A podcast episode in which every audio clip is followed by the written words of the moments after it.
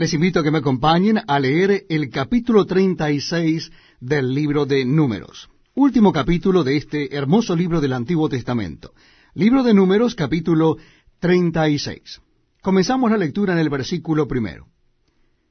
Llegaron los príncipes de los padres de la familia de Galaad, hijo de Maquir, hijo de Manasés, de las familias de los hijos de José, y hablaron delante de Moisés y de los príncipes, jefes de las casas paternas de los hijos de Israel, y dijeron, Jehová mandó a mi Señor que por sorteo diese la tierra a los hijos de Israel en posesión. También ha mandado Jehová a mi Señor que dé la posesión de Zelofead, nuestro hermano, a sus hijas. Y si ellas se casaren con algunos de los hijos de las otras tribus de los hijos de Israel, la herencia de Elias será así quitada de la herencia de nuestros padres, y será añadida la herencia de la tribu a que se unan, y será quitada de la porción de nuestra heredad. Y cuando viniere el jubileo de los hijos de Israel, la heredad de Elias será añadida a la heredad de la tribu de sus maridos.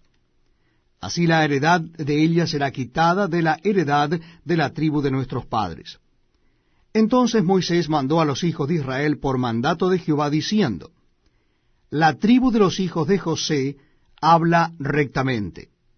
Esto es lo que ha mandado Jehová acerca de las hijas de Zelofead, diciendo, Cásense como a Elias les plazca, pero en la familia de la tribu de su padre se casarán, para que la heredad de los hijos de Israel no sea traspasada de tribu en tribu, porque cada uno de los hijos de Israel estará ligado a la heredad de la tribu de sus padres. Y cualquiera hija que tenga heredad en las tribus de los hijos de Israel, con alguno de la familia de la tribu de su padre se casará, para que los hijos de Israel posean cada uno la heredad de sus padres, y no ande la heredad rodando de una tribu a otra, sino que cada una de las tribus de los hijos de Israel estará ligada a su heredad. Como Jehová mandó a Moisés, así hicieron las hijas de Zelofead. Y así Maala, Tirsa, Ogla, Milca y Noa, hijas de Zelofead, se casaron con hijos de sus tíos paternos. Se casaron en la familia de los hijos de Manasés, hijo de José, y la heredad de Elias quedó en la tribu de la familia de su padre. Estos son los mandamientos y los estatutos